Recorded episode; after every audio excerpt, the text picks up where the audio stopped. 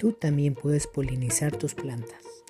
La polinización es el, es el, mecanismo mediante el cual el polen llega al pistilo y es el proceso esencial para obtener frutos. El polen puede llegar al pistilo de diferentes maneras. El viento, los insectos y el colibrí son los principales portadores de polen.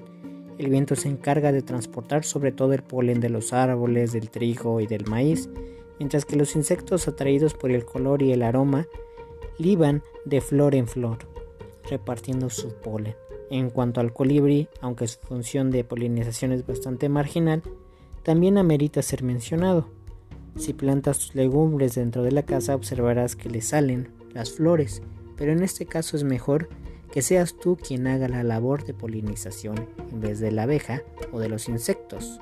Entonces aquí tendremos un trabajo que hacer.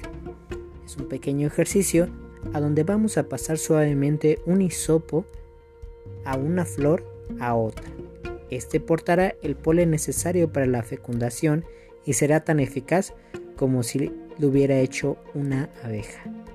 Entonces vamos a agarrar un cotonete y en nuestras plantas que veamos que tiene una flor, lo vamos a frotar en los pistilos, en las partes amarillas, normalmente son amarillas, vamos a frotar y después pasaremos a otra flor y así consecutivamente haremos este ejercicio.